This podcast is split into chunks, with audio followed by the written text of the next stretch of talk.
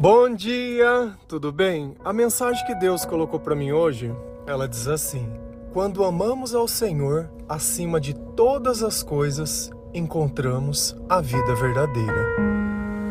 Senhor, tende misericórdia de nós.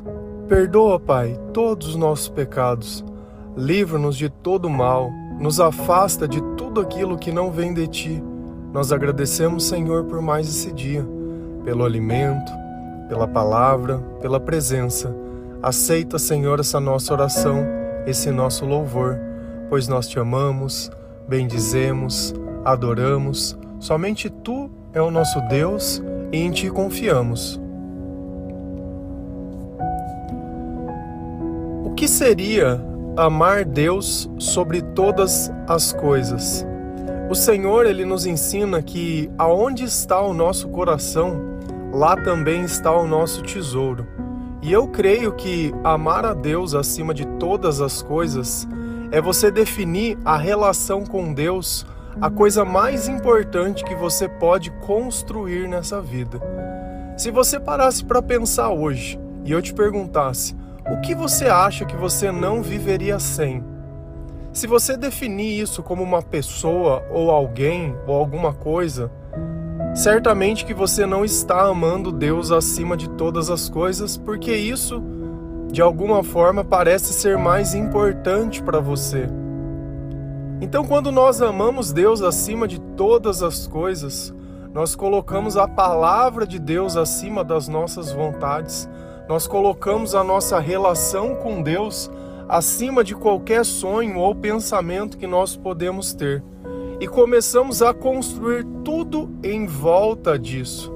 Deus ele passa a ser alguém presente na nossa vida e não alguém que nós encontramos dentro de, uma, de alguma igreja algumas vezes ou uma vez por semana, ou aquele que nós lembramos no momento de dificuldade, quando algo sai do controle, pedindo oração, pedindo alguma coisa e corrente e ajuda.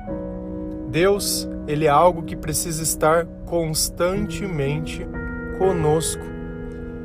E quando nós colocamos Deus no lugar certo, a nossa vida ela começa a existir.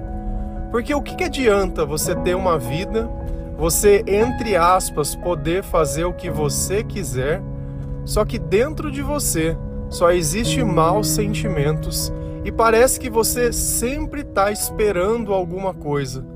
E o tempo que você gasta é maltratando, é gritando, é reclamando, é berrando, é se preocupando. Não é um tempo gasto de forma produtiva.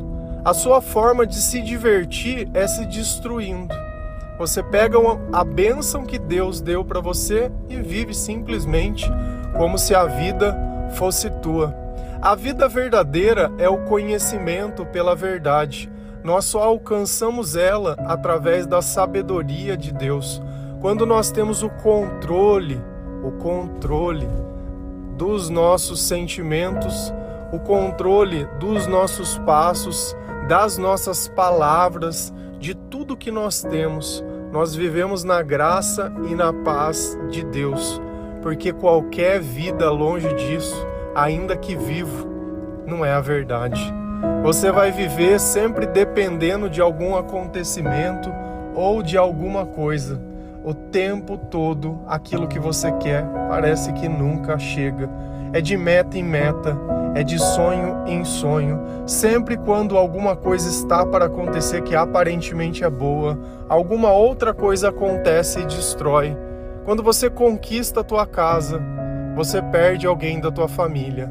Quando você muda a promoção e começa a ganhar mais, você descobre uma doença e é sempre assim, uma coisa entre aspas boa amarrado com outra coisa ruim. O tempo todo é isso.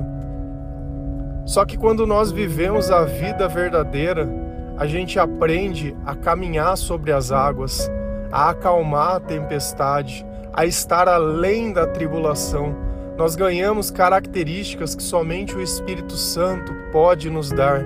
É o poder de Deus agindo em nós.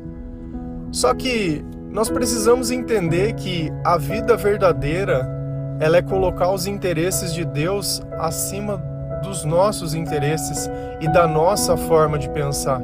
Se a gente vai lá em Mateus 16, versículo 23 e 24, a palavra do Senhor, ela diz assim: Jesus virou-se e disse a Pedro: Saia da minha frente, Satanás. Você é como uma pedra no meu caminho para fazer com que eu tropece, pois está pensando como um ser humano pensa e não como Deus pensa. E Jesus disse aos seus discípulos: Se alguém quer ser meu seguidor, esqueça seus próprios interesses. Esteja pronto para morrer como eu vou morrer e me acompanhe. Você consegue imaginar Jesus, o Deus de amor, né? Aquele Deus que tudo aceita, né? Nossa, é o Deus do arco-íris, né? Uhum. Ele olhando para Pedro. E um pouco antes disso, Pedro tinha respondido a ele, porque ele perguntava: Quem dizes que eu sou? E Pedro disse: Tu és o Cristo. E para ele saber isso, somente o Espírito Santo podia ter revelado a ele. Então Jesus disse: Olha, por, sabiamente você respondeu, por você ter respondido certo, eu vou deixar a minha igreja ser fundada sobre você, porque você está sendo governado pelo Espírito Santo. Ai, Pedro já começou a se sentir. E é aqui que eu falo para vocês sempre a mesma coisa. Quando nós discordamos de Deus, quando nós deixamos de fazer aquilo que Deus ensina, nós acabamos de soltar da mão de Jesus e pegamos na mão de Satanás. Olha o que Jesus disse: saia da minha frente, Satanás. E como que ele sabia que Satanás estava em Pedro? Por quê?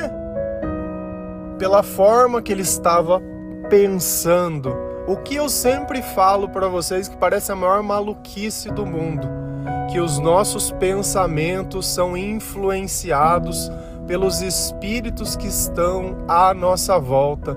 Jesus ele disse: Olha, eu preciso morrer, eu vou ficar três dias e depois eu vou retornar. E Pedro não concordou com aquilo. Todas as vezes que nós não concordamos com Deus, nós concordamos com Satanás. E olha como o pensamento humano faz o ser humano tropeçar. Você é como uma pedra no meu caminho para fazer com que eu tropece. Aparentemente, Pedro estava defendendo Jesus.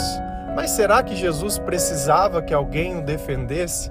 Quando nós estamos com Deus do nosso lado, nós não precisamos se importar com mais nada e nem que ninguém se importe conosco, porque nós não somos coitados. Nós temos alguém maior que nos protege. Tá dando para entender um pouco melhor sobre isso? Você está pensando como um ser humano pensa e não como Deus pensa. Todas as vezes que nós pensamos, é algum espírito que está perto de nós. Todas as vezes que nós não concordamos com Deus ou não aceitamos, é na mão de Satanás que nós estamos segurando e a nossa vida vai ser pedra de tropeço na vida de outras pessoas. Você vai ficar fazendo com que as pessoas caiam o tempo inteiro e aparentemente você está tentando proteger essas pessoas. Se você desvia alguém do propósito dela, você não está protegendo ninguém, você está servindo ao mal. Se alguém quer ser meu seguidor, que, que tem que fazer para mim seguir, seguir, Jesus? Esqueça os seus próprios interesses. O que, que eu sempre falo para vocês?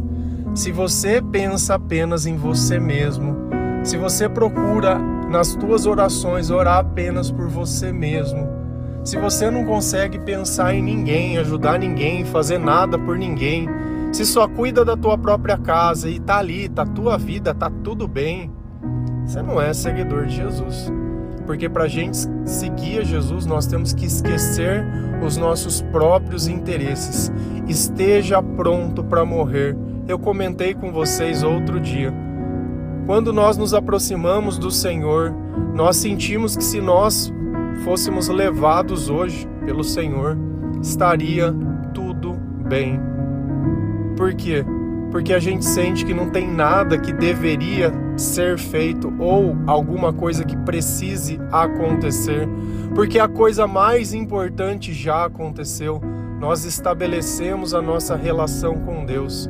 Se a gente tivesse uma meta, um sonho, ou se a gente tivesse um jogo onde qual é a regra para se vencer, essa seria a regra. Coloque Deus acima de todas as coisas e ame ao teu próximo. Esquece a tua vida. Cumpra aquilo que Deus coloca dentro do teu coração, porque a eternidade só existe ao lado do Senhor. Esteja pronto para morrer como eu vou morrer e me acompanhe. Acompanhar Jesus é obedecer, é querer estar na tua presença. O que, que eu falo todos os dias? Há mais de 900 e tantos dias. Não sei se você ouve recorrentemente, ainda não começou, eu não estou conseguindo entender o que, que mais, que sinal que você quer de Deus, ou que prova, ou o que mais que você quer que aconteça para que você comece a ler a palavra de Deus. Porque através dessa palavra nós começamos a entender a forma que Deus pensa, e quando nós agimos como Deus age, nós deixamos da mão de Satanás e pegamos na, nas mãos do Senhor, e ao invés de nós sermos pedra de tropeço, nós começamos a ser parte da obra de Deus. Nós começamos a ser parte da solução do problema. Nós começamos a encontrar algo diferente daquilo que nós encontrávamos no passado porque enquanto você busca apenas os seus próprios interesses, você tem um preço e Satanás ele tem dinheiro para pagar esse preço, porque a nossa alma normalmente tem um preço e ele é pago com coisas. O tempo inteiro você pensa que se você tivesse coisas, os seus sentimentos iriam melhorar, mas coisas não atraem Deus para perto de nós. Atitude sim, fé sim, Oração, sim. Deus acima de todas as coisas, sim. E aí nós entramos em uma fase totalmente diferente, uma fase onde nós nos sentimos vivos, onde já não temos mais ansiedade, onde não temos mais dependência emocional, onde nós não temos mais carência tristeza, sentimento de vazio, sentimento de solidão, sentimentos da ausência de Deus na nossa vida. Se a gente continua lendo a palavra de Deus, lá em Mateus 16, versículo 25 e 26, a palavra do Senhor, ela diz assim: Pois quem põe os seus próprios interesses em primeiro lugar, nunca, nunca terá a vida verdadeira, mas quem esquece a si mesmo por minha causa terá a vida verdadeira. O que adianta alguém ganhar o mundo inteiro, mas perder a vida verdadeira? Pois não há nada que alguém poderá pagar para ter de volta essa vida. Olha como Jesus ele é cirúrgico e olha como a mensagem que nós pregamos todos os dias, ela é a verdade, que só pode ser discernida através do Espírito Santo. Porque sempre que eu falo, eu costumo colocar a palavra sempre na frente, para que ela nos conduza e ela nos guie. Olha o problema desse evangelho pregado dentro de muitas igrejas que prega a vida nessa vida e só prosperidade. Se você doar X, Deus vai te dar Y.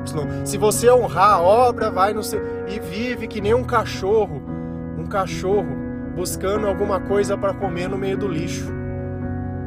E a vida verdadeira sendo jogada fora.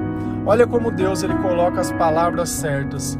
Pois quem põe os seus próprios interesses em primeiro lugar, quem tem que ter o primeiro lugar da nossa vida? É Deus. Então, o nosso alvo, o nosso tesouro, a nossa busca, ela acaba em Deus. Ela não começa em Deus para buscar outras coisas. Tudo errado. Pois quem põe os seus próprios interesses em primeiro lugar nunca terá a vida verdadeira. É por isso que fica aquele sentimento do quase. Comprei algo, perdi outro. Fiz isso, acabou aquilo. E é isso e tal. Era para estar tá feliz e não aconteceu. Ai, porque eu casei e não deu certo. E o tempo inteiro tira com uma mão, dá com uma mão e tira com a outra. E você não consegue entender. É porque sem Deus você nunca vai viver a verdade. O mal, ele é astuto e você tem um preço muito barato. Enquanto Jesus pagou o preço da minha vida com a própria vida, preço de sangue, você se vende por coisas, por prato de comida, por dinheiro, por migalha, se corrompe, é corrupto, né? se vende, é desonesto por dinheiro que não é teu e acha que isso vai comprar mais coisas. Você vai ficar assim com a tua parte da herança, você vai ficar assim com o espólio do divórcio, ou seja lá o que for. Mas a mão de Deus vai pesar na tua vida. Porque quando é pelo Senhor que nós vivemos, Deus ele nos ensina que nós deve, devemos resolver as nossas questões, até mesmo com os nossos inimigos, com amor, para que não deixar um terceiro defina aquilo que vai ser a minha sorte, mas eu coloquei a palavra sobre a minha vida. Eu prefiro ficar com um prejuízo, mas manter a minha vida verdadeira do que colocar os meus interesses e a minha vontade de machucar alguém, porque eu tô ferido, porque eu tô decepcionado. Você trabalhou os teus sonhos com Deus? Não trabalhou. E agora tá aí reclamando que não deu certo? Não vai ter vida verdadeira. A palavra diz: se nós colocarmos os nossos interesses, não tem vida verdadeira. Mas, mas, mas, quem esquece a si mesmo por minha causa terá a vida verdadeira. E é por isso que nós perdoamos, porque eu já não olho mais os meus interesses. Eu coloco acima de mim a lei de Deus e aquilo que eu aprendo com o Senhor e o tamanho da graça que Ele fez na minha vida o tamanho do buraco que ele me tirou e o que ele me propõe, a eternidade, algo que ninguém nessa vida conseguiria pagar ou conquistar. O que adianta alguém ganhar o mundo inteiro, mas perder a vida verdadeira? Em outras traduções, sabe qual é a palavra que ele usa para a vida verdadeira? Alma vendeu a alma ao diabo. Você não é dono da sua vida. Você não é dono de nada que você tem. Você não é dono dos seus sonhos. Você não é dono de nada. De nada. Você é um escravo. Um escravo da opinião das pessoas. Um escravo daquilo que você imagina. Pois não há nada que poderá pagar para ter essa vida de volta. Se você vendeu a tua alma ao diabo, se você pratica o mal sem se arrepender, não há nada desse mundo que possa trazer de volta. Eu adoro passar na rua e ver no poste aqueles cartazinhos de tarô, de sei lá como é que a gente poderia definir. Trago o amor de volta. Ah, e o marido não sei na onde e você vai lá e paga um punhado de trocado e acha que vai comprar a vida verdadeira. Vai lá na igreja e dizima, achando que vai comprar a vida verdadeira. Você está comprando o carro do pastor, você está comprando a obra do pastor. Porque quando o dinheiro é para Deus, Deus é dono de toda a prata e todo o ouro. Deus ele não coloca um sonho dentro do nosso coração sem dar a condição. Eu nunca vi um justo mendigando um pão. Olha a vida de Jesus, olha o ministério de Jesus. Você viu Jesus ficar aí mendigando dinheiro para os outros? Pagou até os impostos. Até os impostos. Jesus não se importava de fazer as coisas do jeito certo, mesmo que para ele ele achava que aquilo não era o certo, mas se para as pessoas foi criado daquela forma, ele respeitava pouco importa. Olha como a palavra de Deus ela é profunda e como ela nos ensina e como ela nos coloca diante das circunstâncias da nossa vida. Quer continuar vivendo os teus interesses? É fácil conhecer o coração de uma pessoa. Você pode estar aí orando ainda hoje. O que, que tem dentro da tua oração? O que, que você está pedindo? Que Deus te honre, que Deus abra as portas, que Deus isso, que Deus aquilo, meu, eu, me traz e bibibi. Você já viu eu pedindo alguma coisa material para Deus aqui? A única coisa que eu peço é perdão. Eu quero a misericórdia de Deus na minha vida. Eu quero a presença do Espírito Santo. Eu quero que Ele coloque os meus passos. Eu quero que Ele me guie, que Ele me coloque no lugar que tiver que fazer e que eu seja um instrumento dele. Ainda que eu ande no vale das sombras da morte, nada temerei, pois o Senhor está comigo. A vida verdadeira não é onde nós vivemos, mas é quem vive dentro de nós. Eu não quero segurar mais na mão de Satanás, eu quero segurar na mão do Senhor. Eu quero pensar como Deus pensa. Eu quero conhecer os pensamentos de Deus. Eu quero conhecer a palavra de Deus. Eu quero me entregar, eu quero me rasgar, eu quero me quebrantar na graça do Senhor. E é isso é o que importa na nossa vida. Enquanto continuar buscando os teus interesses, a depressão não vai passar, a angústia não vai passar, a tribulação não vai passar, você vai continuar praticando o mal, porque nós somos assim, nós colocamos o nosso interesse acima do amor e eu piso na cabeça de quem quiser e faço o que eu quiser, porque a vida é minha. É, aham, uhum, vidão, hein? Vidão. Deita na cama e nem dormir consegue. Não consegue ter uma relação sadia com a comida. Come mais do que precisa o tempo inteiro. É um escravo, é um escravo. Justamente porque não sabe quem é o teu Senhor. Enquanto Jesus tem um mundo maravilhoso para você cheio de paz, de alegria, de amor, de eternidade, que você pode trazer um propósito de utilidade para a tua vida. Não, continua aí, vivendo a tua rotina maravilhosa, né? Eu queria, de verdade, que todas as pessoas elas entendessem a graça que é viver ao lado do Senhor. Segue como você quiser. A palavra ela tá pregada pregada. Quando você começar a amar Deus acima de todas as coisas, não qualquer coisa desse mundo ou qualquer pessoa desse mundo, você vai encontrar a vida verdadeira e vai encontrar um, um sorriso verdadeiro e não vai ter mais dependência de nada, nem de bebida, nem de droga, nem de pessoa, nem de dinheiro, nem de nada. Você vai viver o melhor que você pode viver nessa vida, sendo sal e sendo luz graças à misericórdia de Deus. Amém? Que Deus abençoe cada um de vocês, que nós possamos negar a nós mesmos para poder seguir Jesus Cristo, que nós possamos aceitar os pensamentos de Deus para que Satanás saia da nossa vida.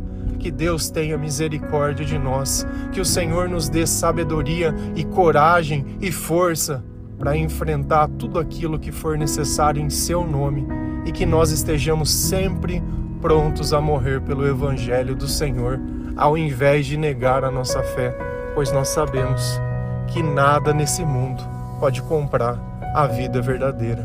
Amém? Que Deus abençoe cada um de vocês. Feliz a nação cujo Deus é o Senhor. Um bom dia.